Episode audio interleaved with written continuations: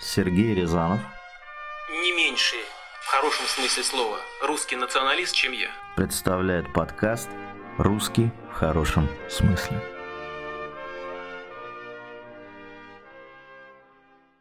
Тридцать лет назад не стало Советского Союза. Об этом государстве и о его распаде применительно к государствообразующему русскому народу мы будем говорить с Олегом Неменским, научным сотрудником Института славяноведения РАН. Олег, вот в частности, что вы пишете. Распад СССР стал абсолютно закономерным явлением. Он был предрешен логикой действия всего механизма. Можно даже сказать, что декабрь 1991 года не поражение Советского Союза, а его победа. Победа заложенных в нем принципов. Поясните, пожалуйста, что вы имеете в виду? Знаете, ну тут, во-первых, есть э, уже довольно серьезная проблема, которая, кажется, начинает э, подводить и западное общество, и наше тоже. Э, вначале на Западе поверили, а теперь у нас начали верить, что Советский Союз распался из-за того, что его победил Запад, победила западная сказать, коалиция с лидерством США. Это неправда. А, э, Соединенные Штаты и НАТО, Советский Союз не побеждали, он распался из-за своих внутренних причин. И э, если мы не будем думать о тех внутренних причинах, из-за которых он распадался, то мы просто не сможем извлечь какие-либо уроки из произошедшего. А, а, а его собственный распад, да, он был связан, ну, конечно, были там, скажем, предатели, которые работали э, на врагов Советского Союза было много что вот такого рода, но на самом деле в этом была закономерность. И закономерность э, была в целом в работе всей той системы, которая была запущена э, в семнадцатом году, создана в семнадцатом году, но окончательно создавалась где-то до 1936 года новой конституции, и она действительно, в общем-то, предполагала со временем распад. Я напомню, что большевики-то, в принципе, к государству относились плохо, к самому феномену государственности. Они видели в будущем вообще мир а, без государств, но как союз народов. И а, поэтому они были ориентированы на то, что в будущем не будет каких-то государственных органов и границ, а будет такое свободное а, объединение самых разных народов, а это и предполагает все-таки распад государственности как таковой и, и а, э, современных государств э, конкретно. Так что, ну, знаете, как э, христиане ждут, это религия христианская, которая ожидает конца света, так вот большевики, хотя и пришли к власти в государстве, но так или иначе были всегда ориентированы на то, что когда-нибудь этого государства не будет. И они создали государственную систему, которая э, со временем должна была постепенно э, начать распадаться, отмирать. Это было сделано сознательно из-за идейных, идеологических соображений. А, большевики не были этатистами. А, у нас действительно э, недооценивают вот эти основания Советского Союза и вообще нашей советской системы. Хотя, кстати говоря, Э, даже президент России Владимир Путин не раз в своих комментариях отмечал вот эту, как он выразился, бомбу, которая была заложена еще основателями под Советским Союзом. То есть вот с его стороны, как раз, очевидно, есть понимание этого вопроса, и не раз он об этом говорил, но в обществе, я бы даже сказал, в экспертной среде это до сих пор не оценено, а последнее время вообще как-то все меньше любят об этом говорить. Все больше говорят о том, что что вот те или иные э, действия Запада погубили Советский Союз, или же это была там случайность, связанная с тем, что к, к власти проникли предатели и так далее. Ну вот это все то, что закрывает нам глаза на осознание нашей истории и причин э, произошедшего и происходящего сейчас. Олег, а, принципе... вы, сказали, вы сказали, важно помнить о внутренних причинах распада СССР, чтобы извлечь уроки. Вы хотите сказать, что и сейчас наше государство не изжило многих тех внутренних факторов, которые погубили Советский Союз? Ну, э, конечно, потому что мы живем до сих пор в той системе, которая была создана э, после 17 года. А, собственно, система никак не менялась, э, все органы государственной власти, э, какие были, такие остались. Вот, э, собственно, мы живем именно в том государстве, которое создали большевики, просто оно уменьшилось по территории. Олег, извините, пожалуйста, ну как, ну как не осталось? У нас же с, с 93 -го года же другая конституция, не, не, советская. То есть ну, конституция другая, Дума, а, система, а система осталась той же. Эта конституция никак государство не переучреждала, а несколько нормировала на новых идеологических основаниях. А, нет, ничего не перестроено. Территориальное устройство, э, территориальное административное устройство и национальная политика современной России полностью соответствуют тому, что было в советское время. Ну, есть некоторые изменения, но э, абсолютное наслед... наследование... А национальная политика Советского Союза – это один из главных внутренних факторов распада СССР. Несомненно. Э, то есть, собственно, именно ей было уготов, была уготована вот эта роль подготовки к э, распаду, к э, целом деградации государственности. И у нас Я сейчас понимаю, та же нацполитика. Да, к сожалению, она никак не изменилась. Э, надо понимать, что большевики, в принципе, они, конечно, были носителями классового самосознания, но они предполагали, что то общество, которое они строят, вот это классовое деление превозможет, оно его э, отменит. Поэтому э, классовое самосознание они больше оставляли для описания истории, ну и для, так сказать, раннего периода своей власти, когда все это еще не преодолено. Ну так, в принципе, все высшие классы были попросту уничтожены физически или изгнаны из страны, то э, э, бесклассовое общество в их модели, такой своеобразной нашей модели, может, ее там а, западные коммунисты бы не признали бы бесклассовой, но советская модель бесклассового общества была довольно быстро создана. Но это большевики видели будущее как бесклассовым, но они не видели будущее как ненациональным. Они видели будущее как союз народов. Они были интернационалисты. Интернационализм – такая идеология, которая не отрицает национальный принцип организации обществ, а, а наоборот его утверждает, подчеркивая а, при этом, не что... Анти, не антинационализм, а интернационализм. Ага. Ну, совершенно верно. Невозможно быть интернационализмом, э, интернационалистом в анациональном обществе. Да? Интернационализм – это не анационализм, это не призыв вернуться к донациональным формам э, общественного устройства, какие были до, до 19 века, так скажем. Давайте не забывать, что национализм, нации – это все э, феномены 19-20 веков. А, интернационализм – это как раз такая очень модернизационная идеология, она предполагает Э, мир, состоящий из отдельных наций, и э, постулирует дружбу народов, э, взаимодействие этих наций друг с другом. А, ну, проблема-то в том, что идеология большевиков, вот этот коммунизм, он формировался на Западе, где, в общем-то, уже к началу 20 века основной процесс становления наций прошел, он завершался.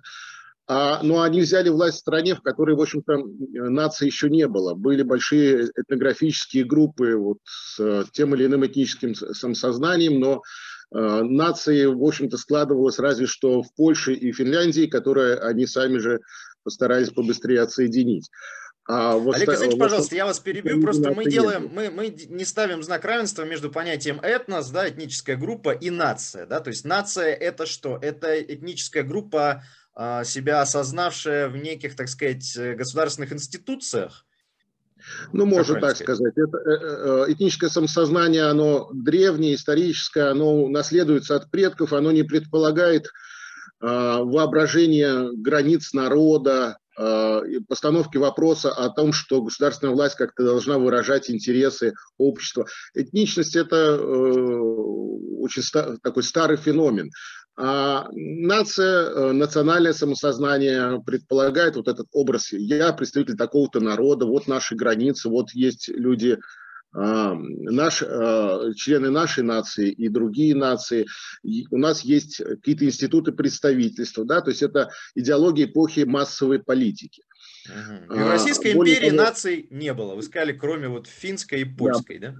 Да, более того, модель нации национального государства, то, что называется nation state, предполагает Эм, э, стандартную идентичность у всех граждан, там мы все французы или там мы все поляки, кто обладает паспортом вот этого национального государства. И мы все равны перед законом. Да, и вот это принципиально э, уже ну, модернистская идеология, э, которая не могло быть до 19 века в принципе, потому что равенство перед законом ломало бы всю систему. А, а, да, конечно, ничего такого национального в условиях Российской империи тоже не было, но вот э, действительно были уже очень близки к формированию своих национальных государств поляки и финны. Собственно, они, отделившись, э, попытались их сформировать. В случае финнов удачно, в случае поляков еще не очень удачно. Их формирование польской нации окончательно произошло уже после Второй мировой войны. Но а, но Большевики вот пришли к власти в стране, том, где не было наций.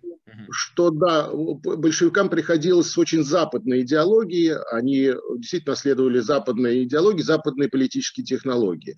А, а, приходилось а, управлять страной, которая, мягко говоря, не соответствовала тем, тем условиям, в которых формировалась эта идеология. Да, она ну, выражаясь их языком, сильно, очень сильно отставала от Запада им пришлось предпринять огромный модернизационный эксперимент. Они стали э, модернизировать э, наше общество, подводя их под западные стандарты. И хотя с Западом они по ходу дела рассорились, они как были западниками, так и остались и э, пытались э, э создать на месте Российской империи вот это похожее на Западную Европу сообщество наций. Поэтому реально чем э, э, советская власть, так называемая советская власть занималась э, весь период существования СССР, оно строило нации. Строило нации для того, чтобы подогнать всю эту реальность под западные стандарты и чтобы в будущем иметь дело вот с этим а, сообществом дружащих друг с друга наций народ. Советская власть строила нации. Русскую нацию она тоже строила? Выстраивала? Вот русскую нацию она как раз не строила. Э, не то чтобы в самой идеологии э, большевизма, коммунизма было какое-то принципиальное отрицание права русских на создание тоже нации, но был антиимперский, антиимпериалистический такой э, задор. Представлялось, что чтобы создать новые нации, их надо освободить от власти имперской нации, имперского, э, имперского народа. Э, ну, а тут надо сказать, что на Западе э, империи в это время уже были современные, так называемые модерные империи, внутри которых действительно складывались имперские нации. То есть вот центральный народ, который выполнял функции, ну, в общем, лидирующего народа империи, он тоже формировался уже как нация. У нас нет, у нас была империя традиционная, не модернизированная, и вот эти процессы нацио русского национостроительства только а, только начинали запускаться там при Столыпине, вот были все эти проекты, что а, надо создать русскую государственность какую-то, но они вообще не были реализованы ни в коей мере, просто не успели к ним подойти. А, а у большевиков была задача освобождения и эмансипации малых народов Российской империи от, э, как они это видели, русского господства. Мы сейчас понимаем, что никакого русского господства внутри Российской империи не было, но тогда э, история Российской империи не так была изучена, и то, как она устроена, еще хуже знали. Э, большевики видели ее как аналог западных колониальных империй. Соответственно, для того, чтобы эмансипировать малые народы и создать для них свои национальные государства, нужно было их всячески освобождать от господства имперского центра и, значит, э, имперского народа. У них э, появилось, ну, Ленин обосновывал, и Бухарин много об этом писал, вот эта идеология э, о том, что русские, как прежде господствующий народ, Э, очень много задолжали другим народам, и теперь они должны, ну, в общем-то, расплачиваться за свое прежнее господство. Русских ну, в СССР поставили в положение побежденного народа, по сути. Э, в сущности, да. ну, таким образом узаконили вот этот механизм, когда из российских, собственно, русских регионов выкачивались деньги, ресурсы на развитие Э, национальных окраин, так называемых. Э, Все советское время действовал этот механизм. Кстати говоря, значительную часть постсоветского времени мы сейчас пытаемся сломать эту систему на постсоветском пространстве, но ломается она, мягко говоря, не безболезненно. Вы имеете в виду, что сейчас э, Россия тоже в значительной мере датирует республики СНГ? Ну, сейчас уже почти не датируют, а в 90-е, в нулевые годы еще очень даже датировала. Ну, по одной только Украины мы можем почитать, что э, потратили на ее прямые и косвенные дотации до 2014 года больше 200 миллиардов долларов. За постсоветское время, да? Ну, до 2014 года, да, за постсоветское время. Ну, и как видим, э, что это дало России? Ничего. То есть это была э, поддержка, а, основанная на старых системах и старых, я бы сказал, структурах мысли. Считалось, что ну, мы должны поддерживать, э, Россия должна поддерживать вот эти новые независимые государства, чтобы они смогли состояться, и тогда это будет выгодно и России, потому что у нас будет мир по границам. Э, мы будем соседствовать с состоявшимися народами. Не Но сработало. Не сработало. Мы видим, что в общем-то, от всей этой системы а, перекачки ресурсов из э, русских регионов э, в национальные окраины не, выиграл, по сути, никто. И национальные окраины этим многие так не смогли воспользоваться. Сейчас вот я чувствую, что наши Э, представители нашей старой элиты просто сокрушаются. Мы столько денег в свое время вложили в ту же Украину, они сейчас все, э, все обесмыслили, все предприятия закрыты, и все это в никуда ушло. Зачем же мы это делали? Надо было, наверное, вкладывать в центральной российской области. Но это мысли уже постфактум. Э, и, кстати говоря, если посмотреть на современную Россию, эти мысли тоже были бы полезны, но никак не осуществляются. Мы сейчас вкладываем основные наши средства в национальные окраины, а не в развитие центральной э, российских областей. Э, мы можем посмотреть, в каком состоянии находится там, Псковская область и в каком состоянии находится Татарстан, предположим. Олег, а, про, про, про дискриминацию, эксплуатацию русских э, в Советском Союзе. Вот вот эта вот дискриминация институциональная э, Российской Республики внутри СССР, о которой много сказано, да, не было своей коммунистической партии в РСФСР, да, не было а, своего комсомола, не было своей академии наук, своего телерадиокомитета не было. Вот. А если говорить про русский народ, так он тем более был э, институционально поражен в СССР. Почему? Потому что РСФСР не являлась э, республикой русского народа и национальным образованием. Об этом, кстати, говорил никто иной, как Сталин. Он подчеркивал, говорил про СССР, она не русская, она российская.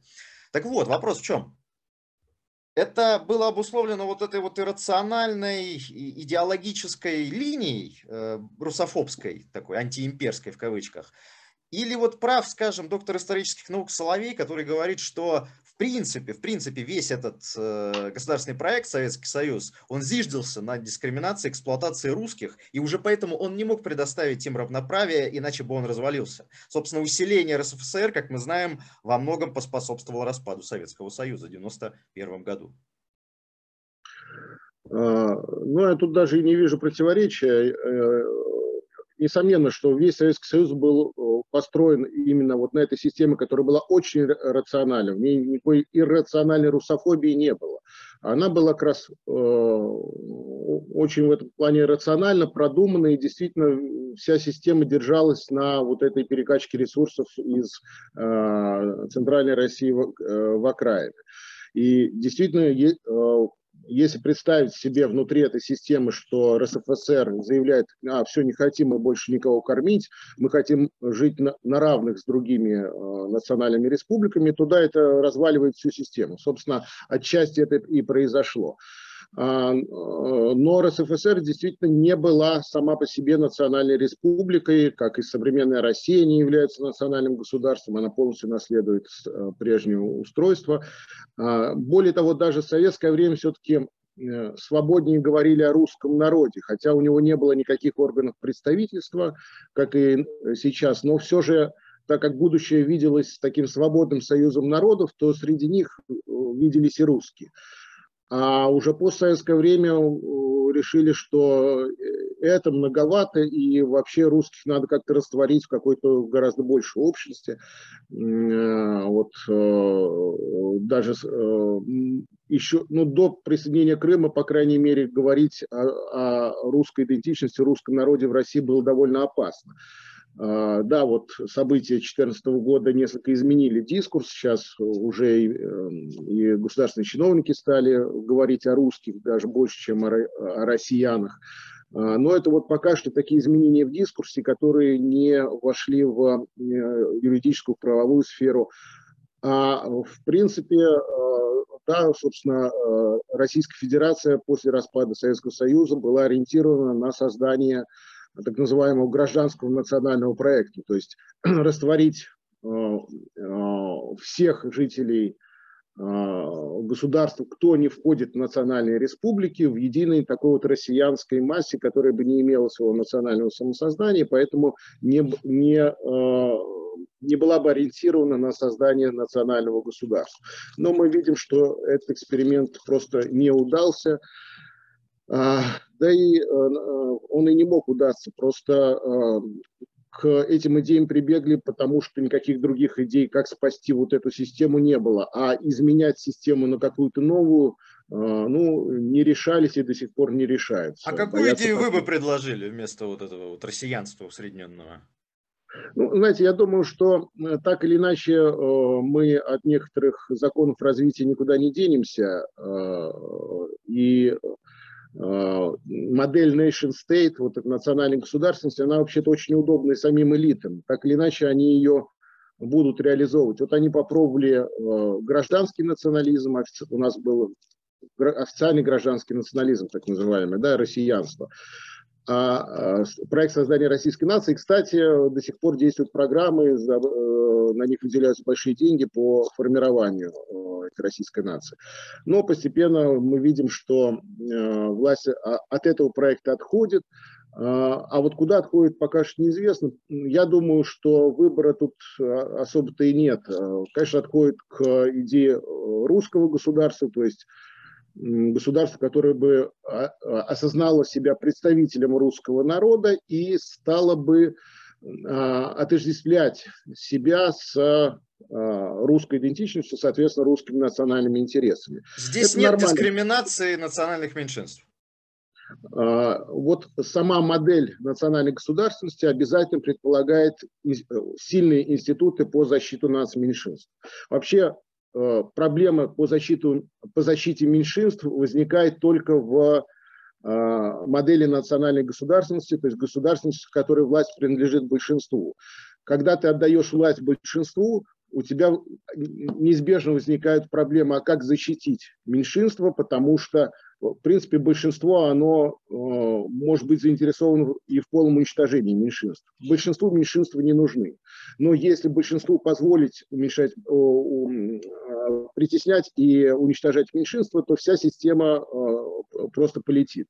Она будет нежизнеспособна. Поэтому для системы от демократии, для системы nation state, национального государства – необходимо при формировании э, представительской власти, которая выражает интересы большинства, при этом а, параллельно создавать институты, э, защищающие права меньшинств. Иначе вся эта система работать не будет. У нас в России из-за того, что у нас не национальное государство, у нас нет э, законодательства по защите прав национальных меньшинств. У нас вообще де юры как бы нет национальных меньшинств, хотя в некоторых законах они, они упоминаются. Но из-за этого, например, ну, смотрите, например, э, татары в Татарстане являются титульной нацией и являются э, таким образом, в общем-то, э, нацией с большими правами, потому что там есть государство, которое выражает именно их интересы, а не интересы там, представителей других народов в проживающих в том же Татарстане. Она себя декларирует как представитель вообще всех татар мира, там даже записано в Конституции, то а, татары, живущие вне пределов Татарстана, а большинство граждан России, придерживающихся татарской идентичности, живут не в Татарстане. Вот их права не гарантированы вообще почти никак, но только на, как э, вообще граждан России. Но национальные права не гарантированы, потому что у нас нет э, защиты там, тех же татар, как национального меньшинства на всей территории государства.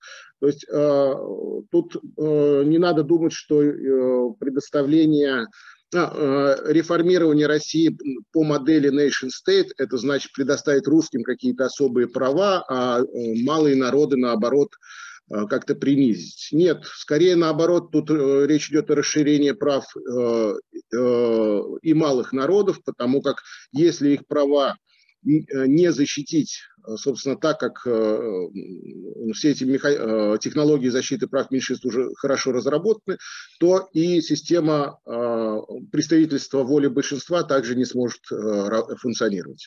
Олег, вот вы сказали, что во многом именно национальная политика СССР послужила причиной его распада, и что Российская Федерация унаследовала эту нацполитику, что, в общем, тревожно и чревато, да? Отказ от этой советской нацполитики, что он будет предполагать? Вы же не имеете в виду, так сказать, упразднение национальных автономий внутри России? Это же был бы наилучший подарок национал-сепаратистам, чтобы поднять бучу. А, знаете что, ну, с правами есть такая, а, такая проблема. Права трудно давать, но еще труднее их забирать. Э, поэтому, э, конечно, те или иные способы реформирования административно-территориального устройства России, они э, должны исходить из того принципа, что мы не должны порождать новых конфликтов. И как я уже описал, что на самом деле преобразование России в национальное государство или межнациональную федерацию, потому что, ну, конечно, русские не могут быть национальным Э, как национальной властью в Чечне, да, но это абсурд какой-то. Или во многих других. Э, там, там тоже уже фактически сложились нации, причем э, гораздо лучше сложились, чем, чем русская нация, которая еще только предполагает начать складываться. Да. А, ну, так или иначе, любые преобразования России должны, конечно, исходить из принципа, что нам надо не порождать конфликты, а, а формировать те механизмы, которые эти конфликты будут а, разрешать. Причем не сглаживать, как сейчас принято. Знаете, а, нынешняя э, система, она вообще-то э, страшится выявления конфликтов. А чтобы конфликты разрешать, их надо выявлять. На этом, кстати, основана вся система nation state. Вот, э, формируются общественные правовые механизмы по выявлению противоречивых интересов и по их разрешению, что создается переговорный механизм, внутри которого эти противоречия можно разрешить и прийти к какой-то э, позитивной системе.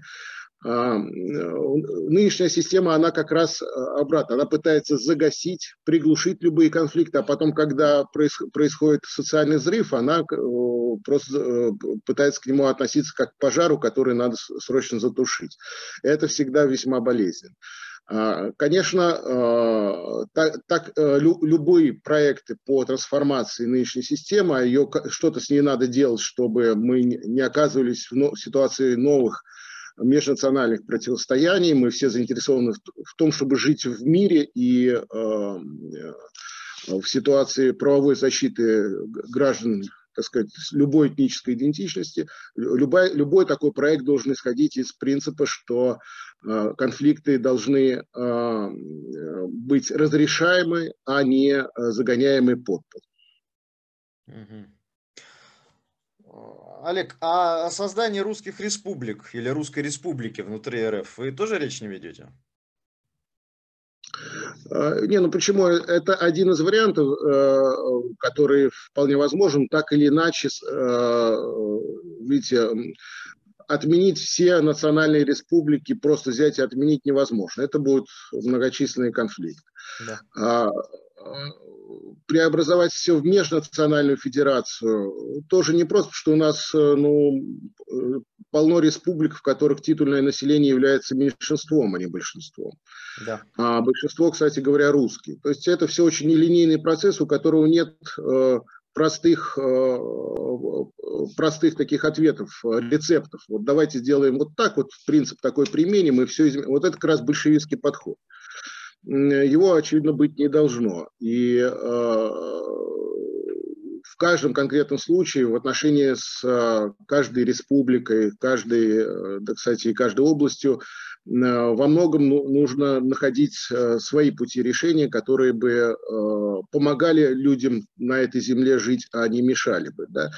Но естественно, что русская Э, республика, хорошо назовем так, это так или иначе русское национальное государство, которое формируется из России. Это может быть, знаете, у нас на самом деле нет полноценной федерации. У нас, как говорят юристы, вот на юридическом факультете МГУ, у нас унитарное государство с федеральными вкраплениями. Поэтому, скорее всего, тоже сформируется русское национальное государство с федеральными вкраплениями из э, национальных республик. Ну как, ну как Израиль с палестинской автономией на его территории, например. Ну, вообще-то, не дай бог нам, как с палестинской автономией, они друг с другом воюют. Вот, вот как раз вот этого нам надо избежать.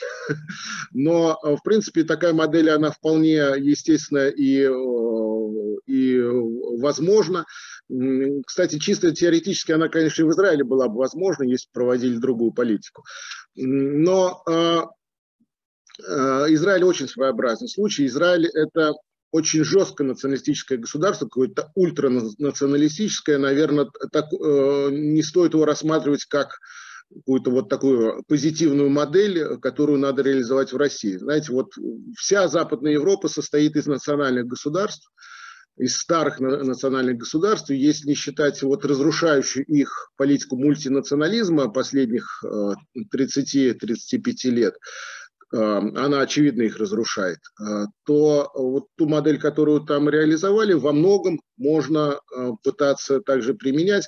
Ну, применять, э, опять же, не по-большевистски, вот давайте возьмем на Западе какую-то технологию и ее у нас раз и применим, а применять с учетом местной культуры, обстоятельств на каждой конкретной земле и так далее. То есть я повторяю, очень важно не подходить ко всему этому, как вот у нас есть рецепт, вот э, страна проглотит рецепт, а те, кто не согласен, э, те, значит, не прижились в новой системе, это их проблема. Хорошо, понятно. Олег, говоря об этнополитическом устройстве Советского Союза, вы его сравниваете с Трансильванией, в которой государство образующий народ э, был дискриминирован настолько, что попросту не был представлен в органах власти. У меня вопрос, корректно ли такое сравнение, если 80-е русские составляли 67% ЦК КПСС при только лишь 52% доле в населении? Цифры Соловья, Валерия Соловья.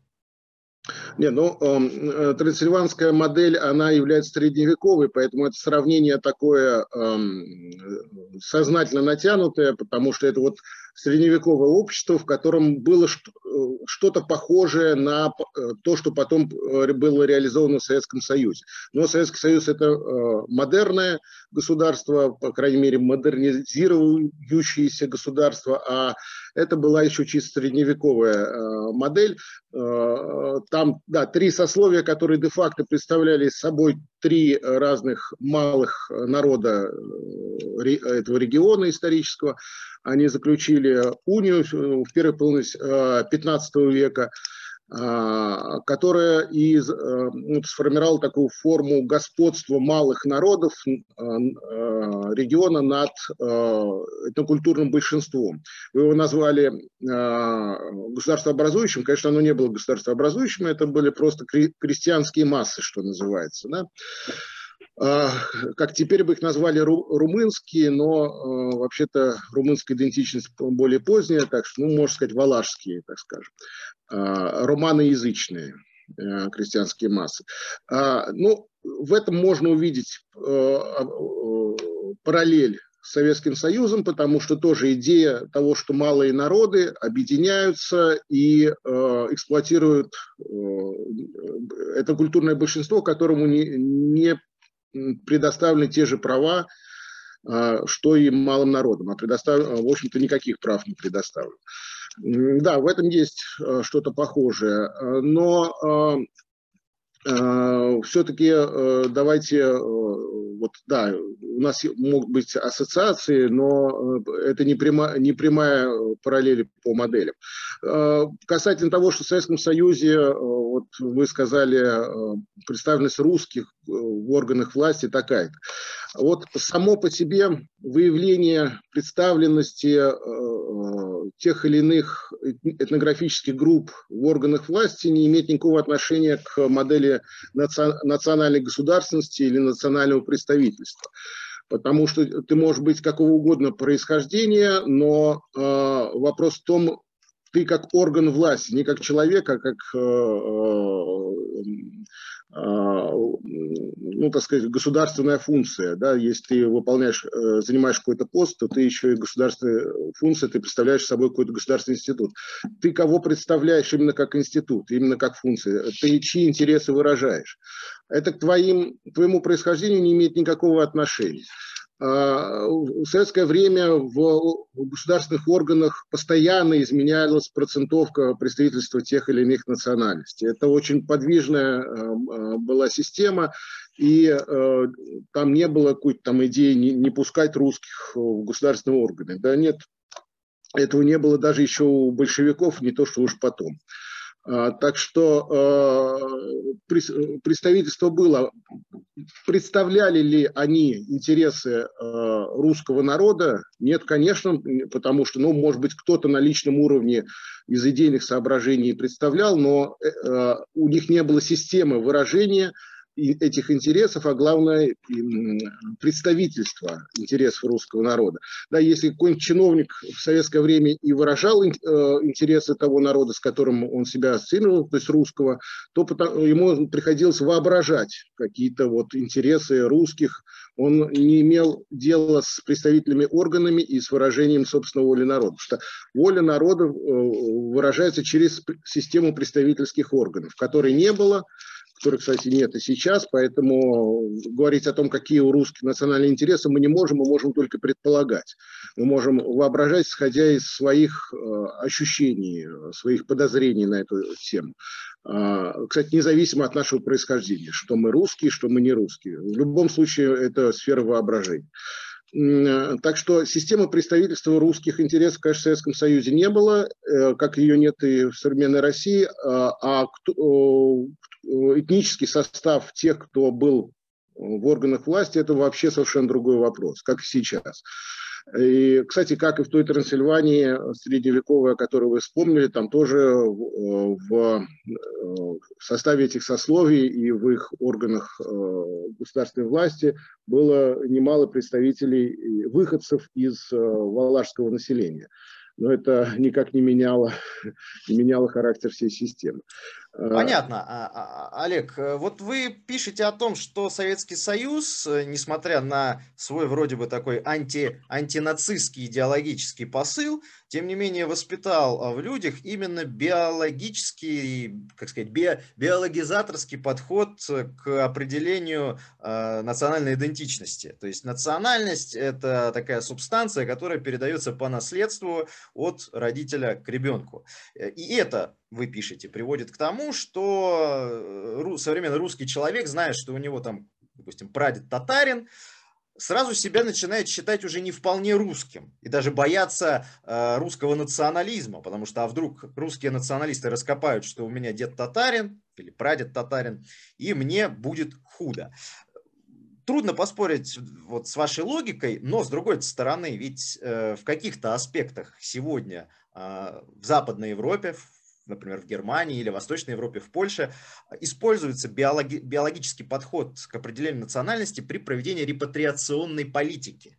То есть ты имеешь право на гражданство Германии или на гражданство Польши, если можешь подтвердить, что твой предок биологически был соответственно, немцам или полякам. У вас нет опасения, что если мы сейчас в России откажемся от биологического подхода к определению национальности, то тем самым мы уроним один из барьеров, препятствующих худо-бедно, препятствующих замещению коренного населения иммигрантами? А, э, нет, конечно. Во-первых, эм, откуда у нас взялось вот это биологическое понятие национальности? Его действительно принесли с собой большевики. Его до большевиков у нас не было. Но это связано с тем, что э, коммунисты были э, выходцами из определенной научной среды. Это, это, скажем, европейская гуманитарная наука второй половины 19-го, начала 20 века. Это наука, в которой господствовала расология, расовый подход, и так или иначе вся этнография также упиралась в расовую мысль. Из этой науки вышел нацизм, как ну, правые политические выводы. И э, на этой же сфере был основан коммунизм, только делал ну, другие политические выводы. Э, но можете посмотреть и у Маркса, и у Энгельса масса э, расовых рассуждений, в том числе и о русских. Там, что русские не, э, не являются славянами, потому что у них там предки с помесью графинов, впрочем, это вообще смешанный народ. А, это от Духинского у них, но они активно поддерживали все эти идеи. А, но коммунисты были из вот этой расологической среды, и они несли с собой эти э, принципы, которые им казались ну, научными, объективными, правильными. Они не соответствуют традиционным русским понятиям о, о том, что такое русскость, так скажем. Она у нас была э, прочно привязана к конфессиональной церковной э, характеристики, а, а, они и не соответствуют современному научному уровню. Скажем, это наука э, прошлого, которая уже устарела, которая не актуальна и сейчас эм, э, вряд ли может быть применима. Проблема в том, что на Западе после 1945 года от этих выводов очень жестко отказались. Поняли, что ну, другие ученые, предлагавшие другие а, способы изучения человеческих обществ были а, правы. У нас нет, у нас не отказались, потому что ну, мы же победители, и а, а если мы победители, то зачем нам отказываться от тех структур мысли, к которым мы уже привыкли.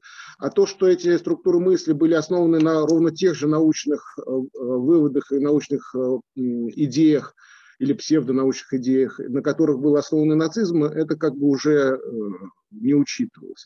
Поэтому да, в нас воспитали вот это э, особое биологическое самосознание, которое расщепляет человеческое мышление. Человек мало того, что мы не умеем объединяться на основе того, что мы русские э, или кто-то другие, мы еще и сами себя не можем полноценно называть представителями того или иного народа, потому что в нас много крови понамешано. Много крови у всех понамешано. Скажу, современные генетические исследования раскапывают наших предков, и не только наших предков, но на наших территориях живших людей э, тысячи лет назад – и у них, оказывается, тоже много крови понамешано, причем очень много крови понамешано. И современная генетика это позволяет все уже видеть. Да? Вот э, если нацисты еще не могли разбираться в генах, то мы сейчас вот можем разбираться, и поэтому понимаем, что много крови понамешано абсолютно у всех. Э, и даже тысячи лет назад у наших предков уже было много крови понамешано а какой-либо этничности в крови до сих пор не обнаружено, и мы понимаем, что не может быть обнаружено. Поэтому э, идентичность надо строить на совершенно других основаниях, а не на мифических, э, которые не имеют никакого отношения ни к реальности, ни к нашей культуре. Язык, культура, хорошо бы религия, хотя тут возможны споры. Совершенно верно. А, а в национальных государствах это еще и гражданство. Но это ситуация национального государства. А, поэтому так или иначе переходить к новому дискурсу идентичности, возрождая вообще-то во многом наши старые понятия, традиционные наши понятия об идентичности, а, необходимо. Заметьте, например, у нас э, в повести временных лет и так далее народы, вообще отсутствуют народы, есть языки.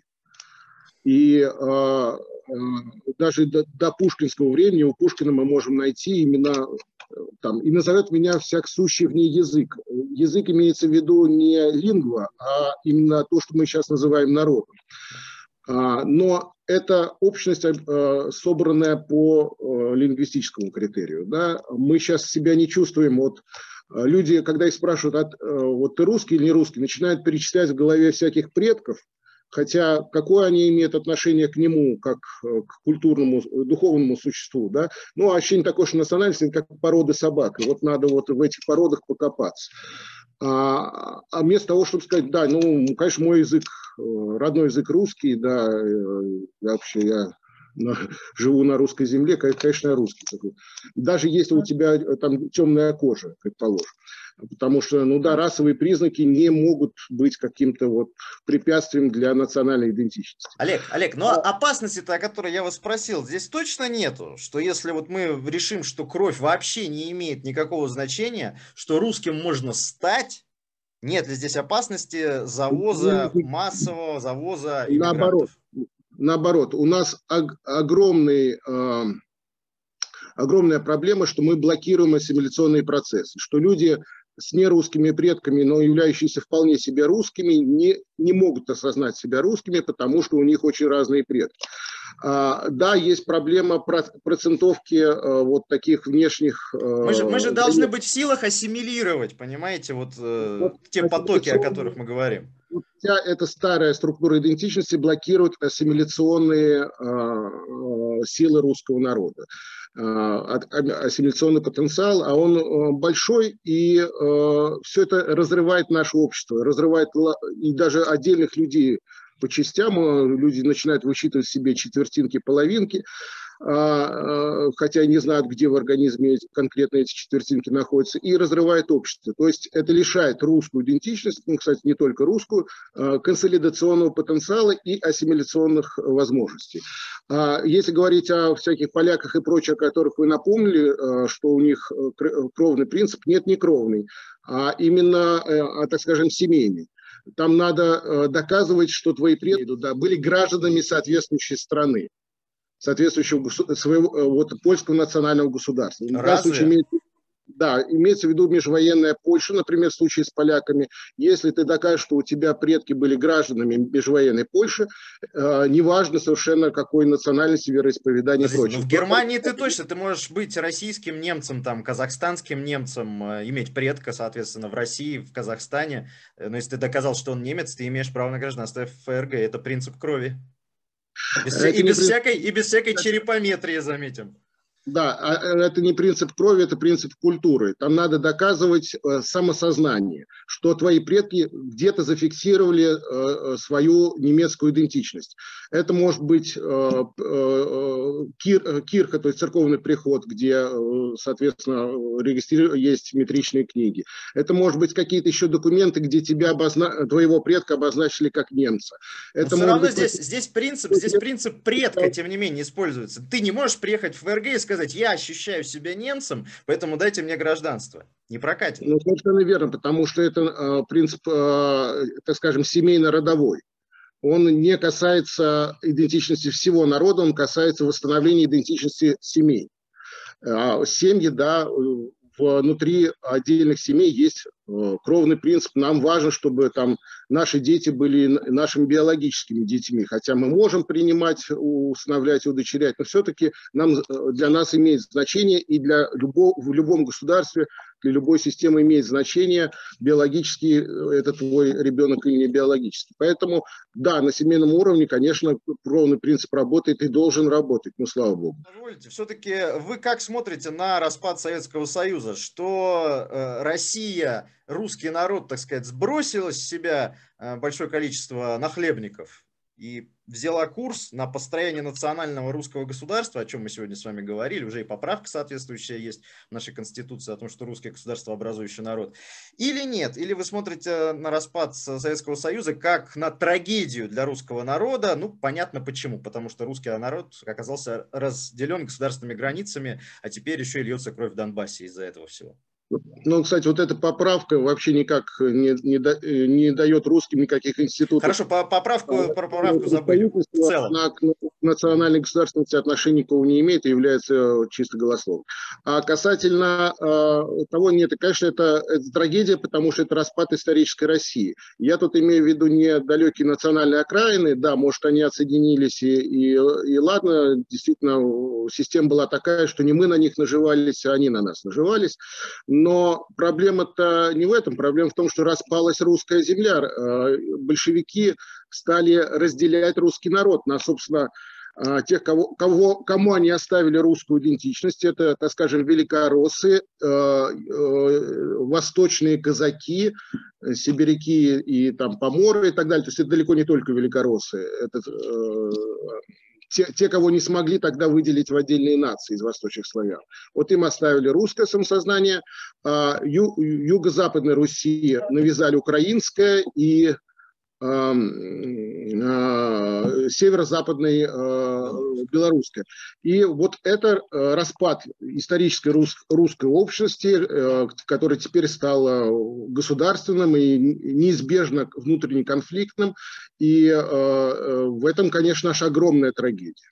Да и Южную Сибирь, кстати, потеряли тоже. Она населена была преимущественно русским населением. Так что, конечно, это трагедия огромная. Да и сегодня вроде преобладает там русское население. Вот. вот если бы если бы в свое время был поставлен вопрос, что а, русские, то есть а, люди русской культуры, русского языка в Советском Союзе имеют право на воссоединение поверх национальных границ, то а, мы бы, мы бы жили сейчас в совсем другой общности, что называется. Да и Советский, распад Советского Союза выглядел бы иначе.